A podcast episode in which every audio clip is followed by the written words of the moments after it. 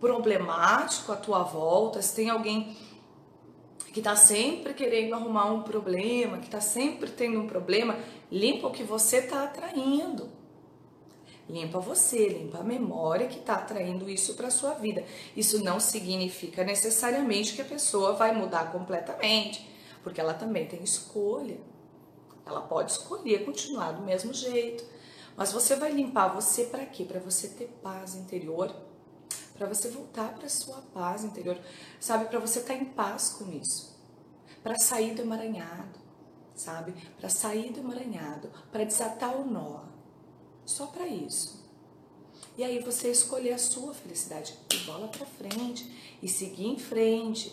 Não precisa nem ficar tentando descobrir o que está acontecendo, porque a gente tem uma coisa muito louca de querer resolver